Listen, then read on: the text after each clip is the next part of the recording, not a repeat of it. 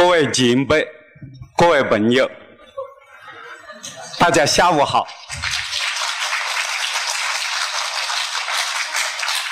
非常高兴有机会来到美丽的阳镇，来给大家汇报我的学习心得体会。我的普通话不好，可能有很多。在听众可能不是听得懂我的话啊，我讲话的语速一般是很快的。我想今天下午我适当的把语速放慢一点。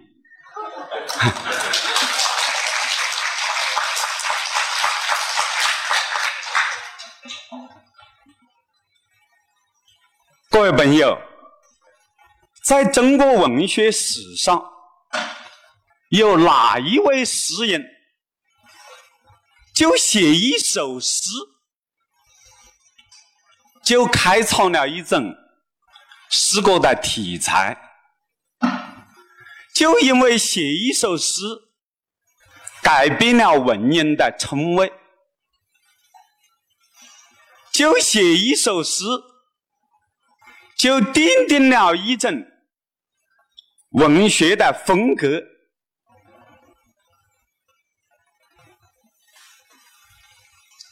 这一位伟大的诗人，就是今天下午我要给大家讲的屈原。而这一首伟大的诗，就是屈原的《离骚》。可以这么说，在中国文学史上，还没有另外一位诗人写的另外一首长诗。在内容的厚重、音量的深广、抒情的深刻、意境的开阔、制造的绚丽、想象的丰富，在这诸多方面，能够和屈原的《离骚》媲美的，屈原。不但是这个骚体诗，也就是楚辞这样一种诗体的开山走诗，也是骚体诗、楚辞这样一种诗体的最重要的代表作家，而且他是一个划时代的。具有里程碑意义的作家，为什么？因为在他之前，中华民族的文学大部分是民间文学，是口头文学，是无名氏的文学。从屈原创造了以《离骚》为代表的作品以后。中华民族的文学史就进入到了一个作家文学的时代，一个诗人的时代。而且屈原他这样一种光辉的开头，奠定了中华民族文学十分厚重的基础，十分光辉的传统。这就是今天下午我要跟各位汇报的主题，叫做“词走与词圣”，副标题叫“论屈原离骚的原点价值与范式义”。我们一般听得很多的一个词语叫“经典”。原点和经典有什么不一样？所谓的原点，它是经典的源头，是某一种思想、某一种文学流派、某一种学术范式最早的这个著作或者最早的篇目，这才能够叫做原点。比如儒家思想的原点，《论语》《孟子》；墨家思想的原点，《墨子》；法家思想的原点，这个《韩非子》；道家思想的原点，《老子》《庄子》。那屈原的《离骚》就是最早的骚体诗。骚体诗之所以叫做骚体诗，就是因为屈原创作了《离骚》，以借代修辞手法，引片面正音的这样一个“骚”字，来称呼这样一种诗歌题材。后代的人要写作骚体诗，都要以屈原的《离骚》作为范本。至少在有一个标志性的语音符号后面，你是不能打破的，不能改变的。那是一个什么标志性的语音符号？就是你如果写骚体诗，你就要大量的、普遍的、有规律的运用语气之细。你如果不细细，那就不是骚体诗，对不对？这些叫做有范式意，这是屈原的发想啊。在座的诸位，如果要是爱好美术的、爱好雕塑的、爱好文学创作的，如果要对屈原的人体肖像进行素草、进行描绘，那一定要注意，屈原不要。把他所抄的描写的很富态，也要怎么样？描写的很消瘦，因为他忧国忧民。那你如果画的一身都是膘，那怎么是忧国忧民的样子啊？对不对？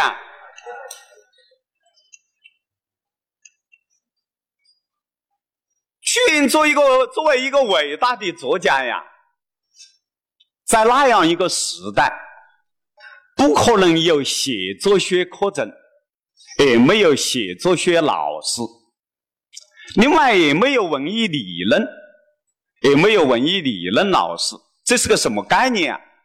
也就是说，屈原作为中国历史上第一位伟大的作家，他的写作，用小兵同志的话讲，叫做“摸着石头”。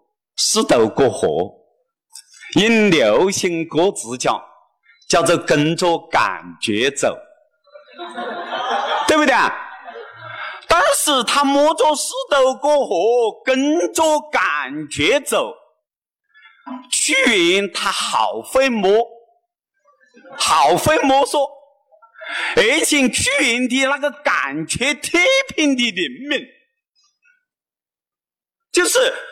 他在那样一个时代来创作的作品，不但不征服精英，也没有精英可以征服，因为那时候屈原是中国历史上第一位作家了，前面再没有作家了，征服谁呀？对不对啊？那屈原就是中国的第一啊，第一位伟大的作家，也是中国的唯一呀。那他伟大还在什么后面？不但不可能征服精英，也不征服自己，这就是大作家和大师作家的区别。屈原的作品《离骚》最为深刻，用四个字形容：“离骚之深”。九歌写的特别的美，那九歌之美。提问呢，一口气提了一百七十多个问题，全部几乎全部是用问句写的。一个英国人花了八年时间来研究天文，写了一部轰动世界的著作《天文》，屈原去给学生的考试试卷。他认为。全当个算命大夫啊，全部是思考的、论述的、简答的、问答的，那当然不是，这是一首诗，这是一首奇特的诗，这是一首有问题奏真的诗，而且他把人类问问题的所有的方式，在这首诗中间都包括了。我们问问题，无外乎有设问呐，有反问呐，有追问呐，有盘问呐。有明知故问呐，有连锁问呐，有博问呐，啊，提问全部有了，哇塞！你不由得不佩服，对不对啊？所以这是一首最为奇特的诗。但是他写九章的时候，他的风格又变了，他变得特别的朴素。所以，屈原离骚之深，九歌之美。看黑板啊，因为我普通话不好啊。天文之极，九章之谱，都达到了一个更高的境界。所以，屈原作为中华民族第一位作家，他粉墨登场，那是精彩无限。风光无限，不但不征服前人，也不可能征服前人，而且没有征服自己。老子要么不写，写一篇都达到了一个最高的顶点，这就叫做现在叫做牛啊，或者叫做牛叉呀，或者叫牛叉叉呀，对不对啊？但是呢，你看我们当代的有的作家，你看了他一篇散文，再看他一本散文集，觉得他一本散文集的风格都是一个模子。好，你再看他第二本散文集，和他第一本散文集的风格还是一样的，他都在走原路，都在征服自己。那比起我们的走真来说，那个时候还没有稿费，对不对？人家都那么呕心沥血，人家都那么惨惨淡经营，人家都写出来都像一个万花筒，对不对？这好伟大的。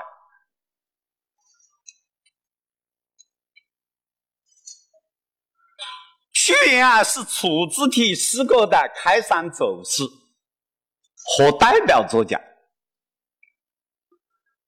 开山祖师，那就可以简称为祖。而“楚”字这样一种诗歌体，在“楚”是一个时代名称呐，就像当时宋词，对不对？世上这样一种文体，就叫做词，就像宋词的词，我们就叫做词嘛，对不对？那屈原是楚字体的开山祖师，因此古人就称他为词祖。又是楚字替代代表作家。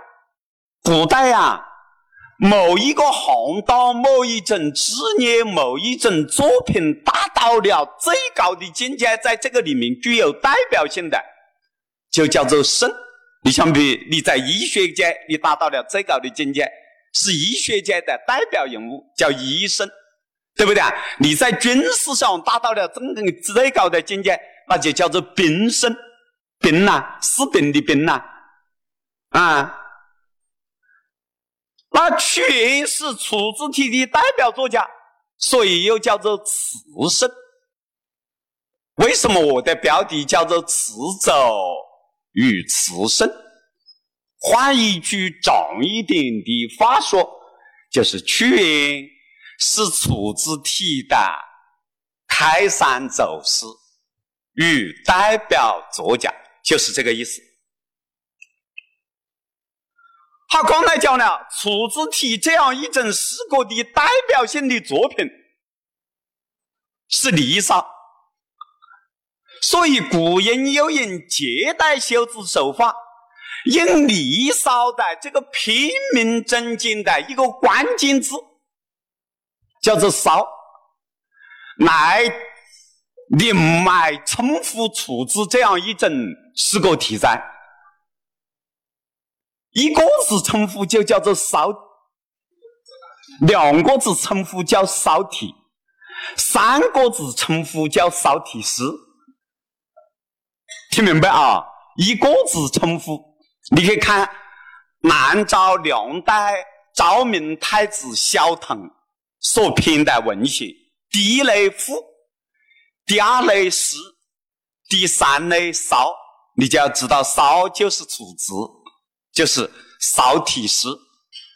好，这样的话，屈原就也可以称它为骚奏，对不对啊？是骚体诗的开山奏诗啦，也可以称它为骚声。本来我这个副标题叫“论离骚的原点加持与范式一”，正标的本来应该可以叫做“骚奏与骚声”。我怕嘛，有的人想入非非，产生黄色的浪漫的幻想，所以呢，我就改名叫做什么“自奏与自声”。所以此骚为非彼骚啊，这是很高雅的骚啊。好，屈原因为一首诗。刚才我讲了，是谁写了一首诗就改变了这个中国的文人的称谓？这个大家要知道，《诗经》原来只叫做诗，是一个字，或者叫做十三倍，对不对？那么在先秦甚至到汉汉魏六朝的时候，讲到诗人呐。这个诗人的概念，它是一个君子的范畴，就是《诗经》的作者写《诗经》这个四言诗的人。后来再有一个君子的范畴演变成创作这样一种语言非常精彩而且押韵的文体的人，就统统叫做什么人呐？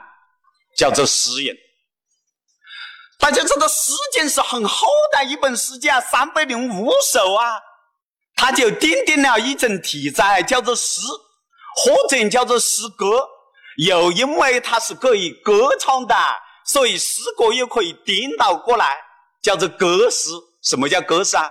可以歌唱的诗。好，《离骚》因为这样一首诗，它就使得中国的文体。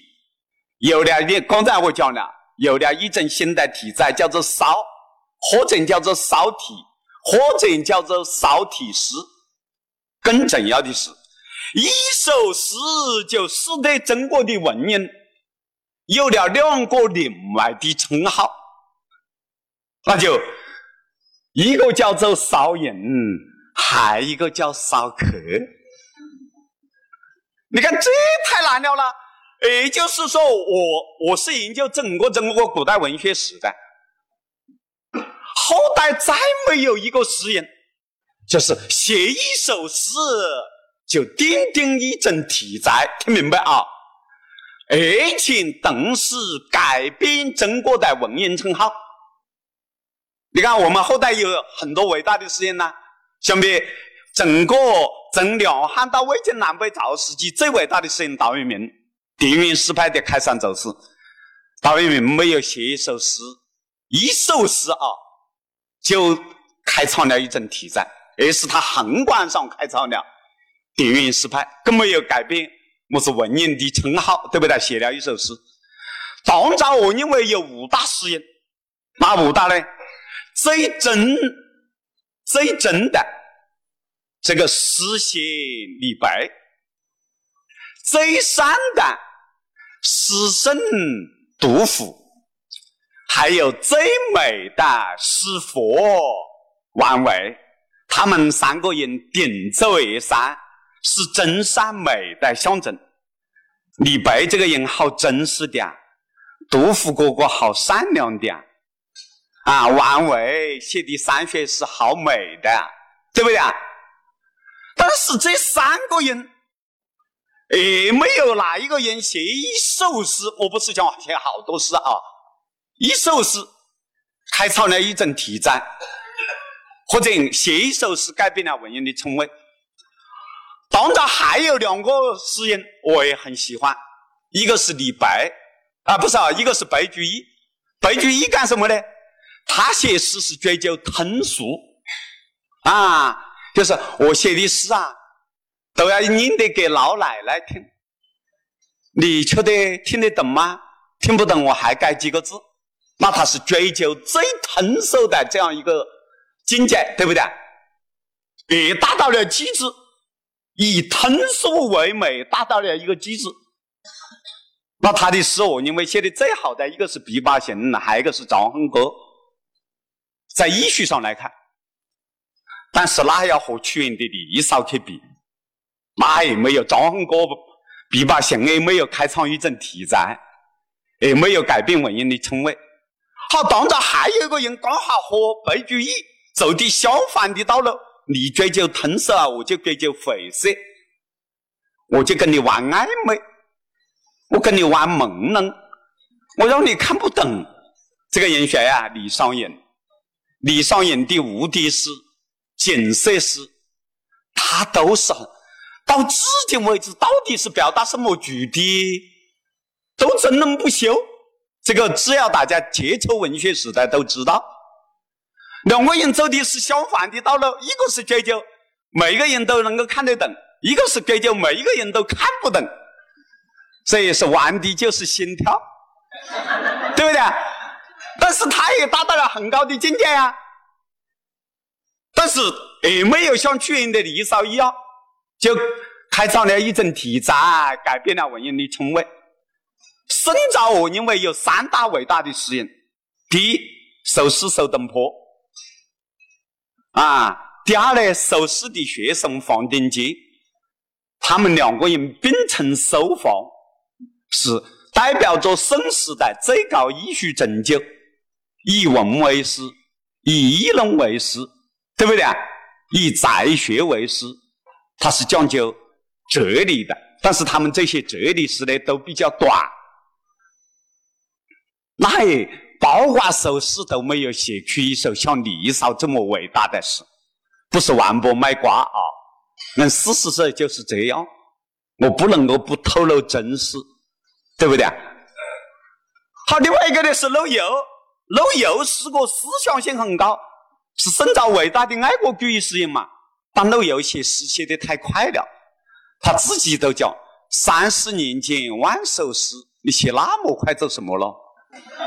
对不对啊？所以在艺术加工提炼方面就不够。所以陆游真正他的诗从艺术上来看，粗糙的比较多。那么宋朝以后，我认为最伟大的一个诗人，就是写爱情诗的纳兰辛德啊，那我喜欢他不得了，对不对？但是他毕竟写的是爱情诗啊，那种思想的厚重、内容的深刻，怎么能够和伟大的爱国主义诗人屈原比啊？刚才讲了屈原的《离骚》。是少体诗的开山之作，也是代表作，代表作就是典范之作了。它的曲线具有余下的原点加持与范式一六个方面。第一个方面，高大俊杰的自我形象。大家今天下午听我的课啊。内容很多，但是要点在哪里啊？在这张幻灯片上面，拿了手机的可以拍个照啊。不然的话，天气这么炎热，你如果一点内容都没有记到，你跑回去，我经常跟我的研究生啊、本科生讲，有的人也爱你的旅游啊，导游在那里介绍风景呢，他就见到导游笑笑。上了大巴呢，呃，叫叫，啊，然后呢，下了车，洗手间在哪里啊？啊，下了车尿尿，回到家什么都不知道。那你天气这么炎热，专门来听讲座，你总要有所收获了，对不对？你不能够看到导游笑笑，上了车叫叫，下了车尿尿，回车回到家什么都不知道。那你要记到要点，记到什么？这一张幻灯片。第一，李少的云顶驾驶于范世一，他塑造了高大俊杰的虚景巨婴根的形象。这个自我形象就是虚景巨婴根的形象，也就是打引号的那个我的形象。第二一个地方呢，他在意象上面，在象征系统上面建构了一个分行华美的香草美音意象系统、象征系统。第三个地方呢，他在想象方面是超越时空的神级想象，他想象非常丰富。第四一个地方呢，它在结构方面，它不是很单一的结构，也不是很简单的结构，更不是很直漏的结构，而是很大精妙的视觉结构。第五一个，在诗歌的这个语言方面，它是参差错落的杂音实体，是长短不齐的。不是豆腐干似的，不是整整齐齐的。第六个，在美学风貌上面是亨波利亚的美学风貌。第一个，高大俊杰的自我形象。刚才讲了，自我形象就是虚景巨婴的形象。这个形象用四个字来形容，叫做高大俊杰。第一，在身高方面，你如果要是要配电视连续剧、电影，或者是演话剧，或者是发笑，那屈原一定要画得高，顶天立地，宇宙巨人。你么子把它画得像巨鱼一样，那你就是傻呀，你好野呀，对不对？好蠢的。还有一个地方呢？要怎么样？要俊，俊是什么意思啊？就是帅。我们广东话叫做靓仔，对不对啊？你要把它发成是个靓仔，要风度翩翩啊。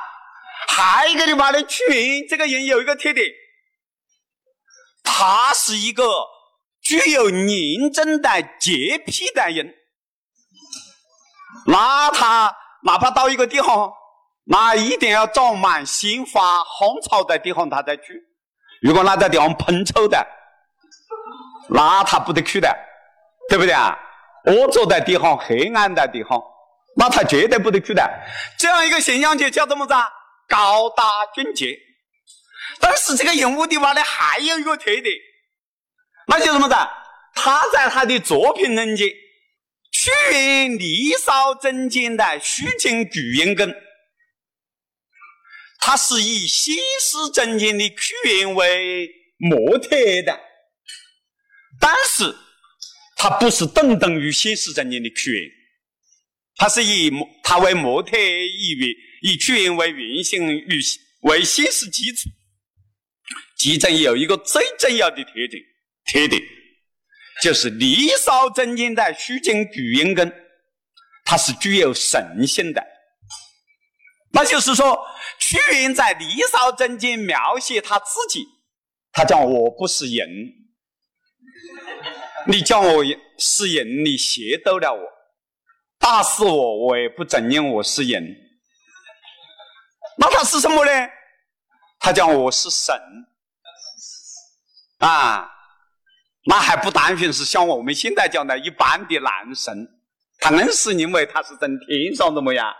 下降人间的神，那我们来看啊，帝高阳之庙兮，正行好月波音；射地正于孟州兮，为更人无以教。河南贵于初度兮，造此予以加名。名曰正则兮，次于曰凌云。来听讲座的有好多德高望重的老先生啊，老奶奶。按好多图书馆的关于楚字的版本，相比于这个“将”字，都句音句作“横”啊。射地正于孟州西，为公人无以横。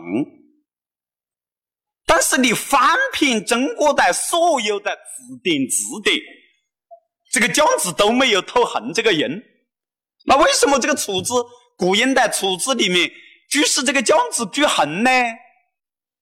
请听我慢慢道来。这个沈，这个“楚”字流传到宋朝的时候啊，有一位伟大的理学家、伟大的文学家，同时是一位伟大的教育家，叫做朱熹。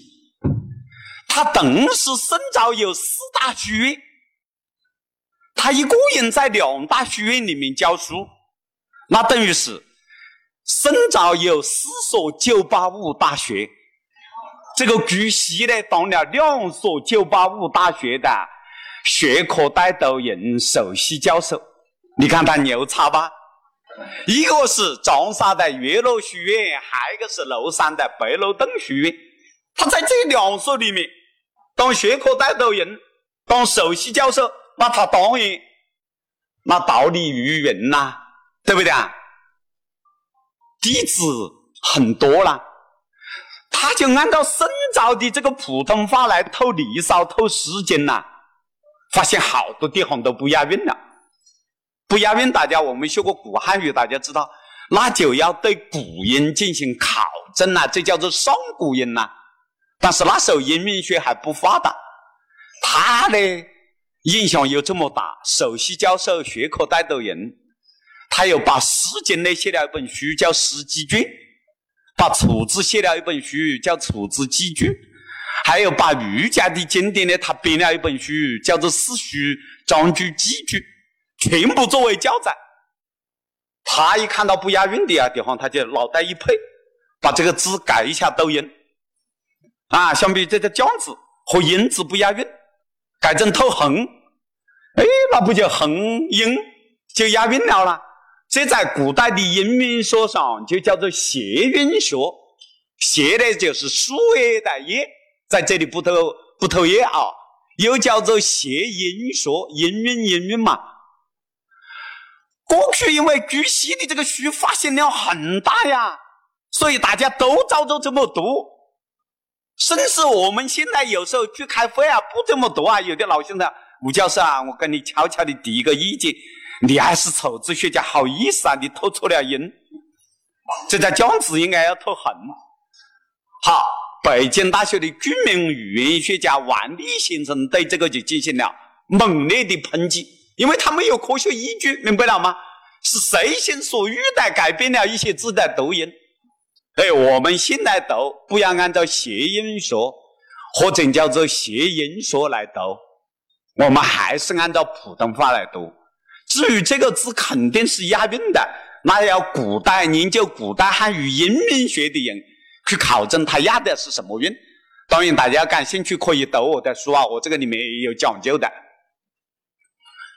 他这么地高阳之苗裔，你看他一开头他就叫么子？他说我是帝高阳之苗裔，什么意思啊？这个帝啊，不是帝王的意思，不是君王的意思，而是上帝天地的意思。我是天地高阳氏的后代子孙，那一开屏就讲他不是人呐，我是上帝的子民呐，我是天神的后代啦。你看，所以在座的有好多小哥哥、小姐姐、小弟弟、小妹妹，你如果要有出息的，就要承认对自己有一个继续啊。我不是人，对不对？还有一个地方的句音，他讲有些话我跳开不解释啊，因为没有那么多时间。他讲他什么时候出生的啊？蛇的正与孟周兮，为更人无一教。到屈原的那个时代啊，中国有三个朝代的历法，一个是夏朝的历法叫夏正，正确的正正。还有一个是商朝的历法，商朝又叫做殷朝，殷商殷商，对不对？叫做殷正，正确的正啊。屈原所处的朝代，战国时候与周朝啊，周朝的历法叫做周正。照道理来说，屈原在写诗的时候，他应该用周朝的历法，用当代的历法。正像我们现在的人，尤其是画画的、搞书法的，他喜欢在后面，像比如落个甲子年、落个癸丑年，为什么怀古？对不对？屈原写诗的时候，他所用的历法既不是周正，也不是殷正，他用的是最古老的历法，什么历法？夏正。这个夏正里面啊，从寅年就叫做蛇地格，简称呢就叫做蛇地。那么这一个蛇地，就是说我是寅年出生的。正呢是正当，午呢是在，孟是开始，周是正灭，正灭是一年的开始，所以叫做孟周。所以孟周就是一年开始的正灭的意思。而夏正的正月呢，周正金丑，寅正啊，周正金子啊，寅正金丑，夏正金寅。这个这个夏朝的历法呀，是把一年的正月叫做寅月，那它是正月，那就是寅月了。那屈原出生是寅年的寅月出生的，那么哪一天出生呢？庚寅日。为是举手语气字，庚寅日出生，这里带了一个寅，那所以它也是寅日，这就有讲究了啦。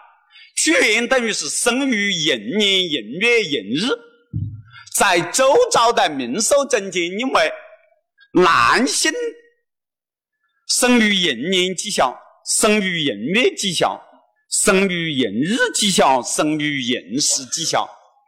女性呢，就要生于生，受生就吉祥，晓得吧？生年、生月、生日、生时。那么男的呢，从生肖上面来讲，那要守虎；女的呢，在生肖上面呢要守猴。这是周朝的名说啊。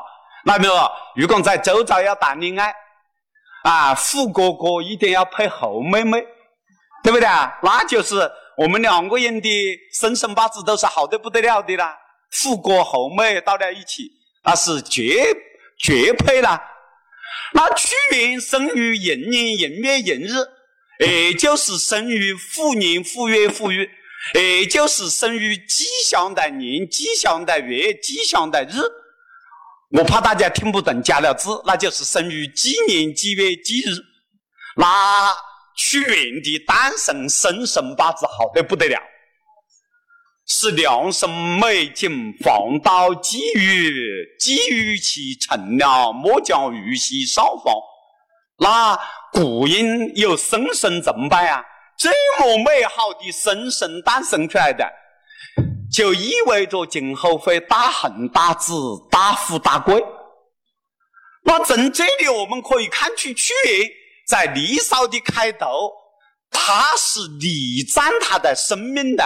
讴歌他的诞生的，因为屈原后来自杀了，好多人对他误解，以为屈原是一个十分轻生的人，不是这样。屈原是一个热爱生命的人，一个热爱生活的人，不然的话，他开头不会这么那么精彩的描写他的这个诞生呢。而且他写了他们的。无以将这个将字啊，从东汉的王义都是解释为降生，降生就是诞生的意思，实际上不是这个意思。这个降啊，是从天而降的意思，这就呼应了地高阳之苗一些，对不对？那就是寅年寅月寅日的那一天，我压根就不是从娘肚子里面生出来的，我是从天上掉下来的。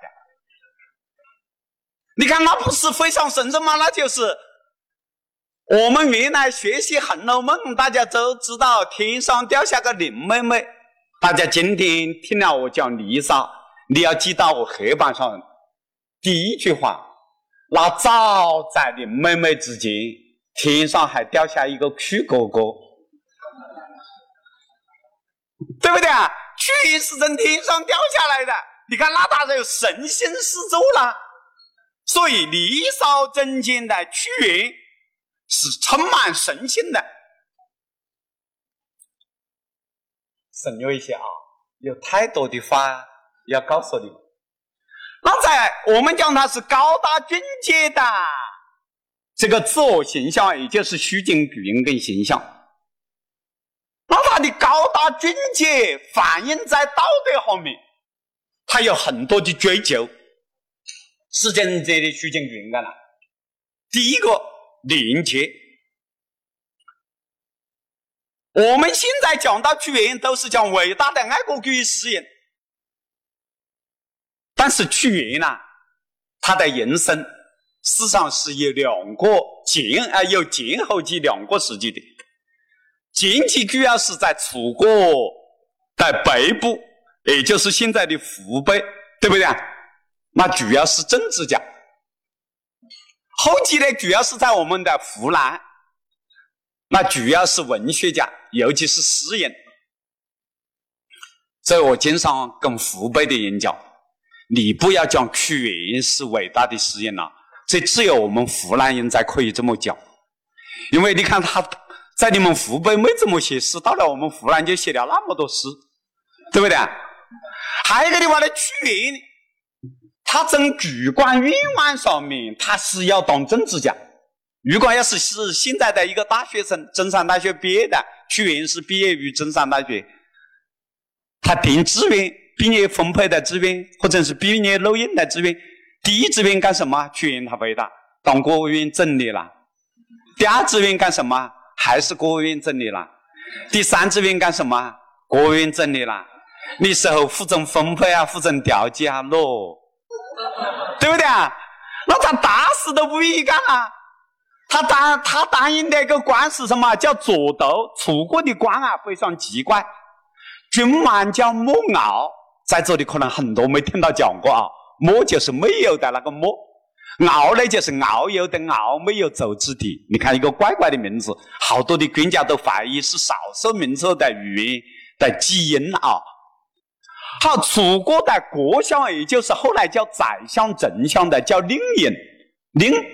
命令的令，尹呢尹相杰，那个流行歌手尹相杰的尹。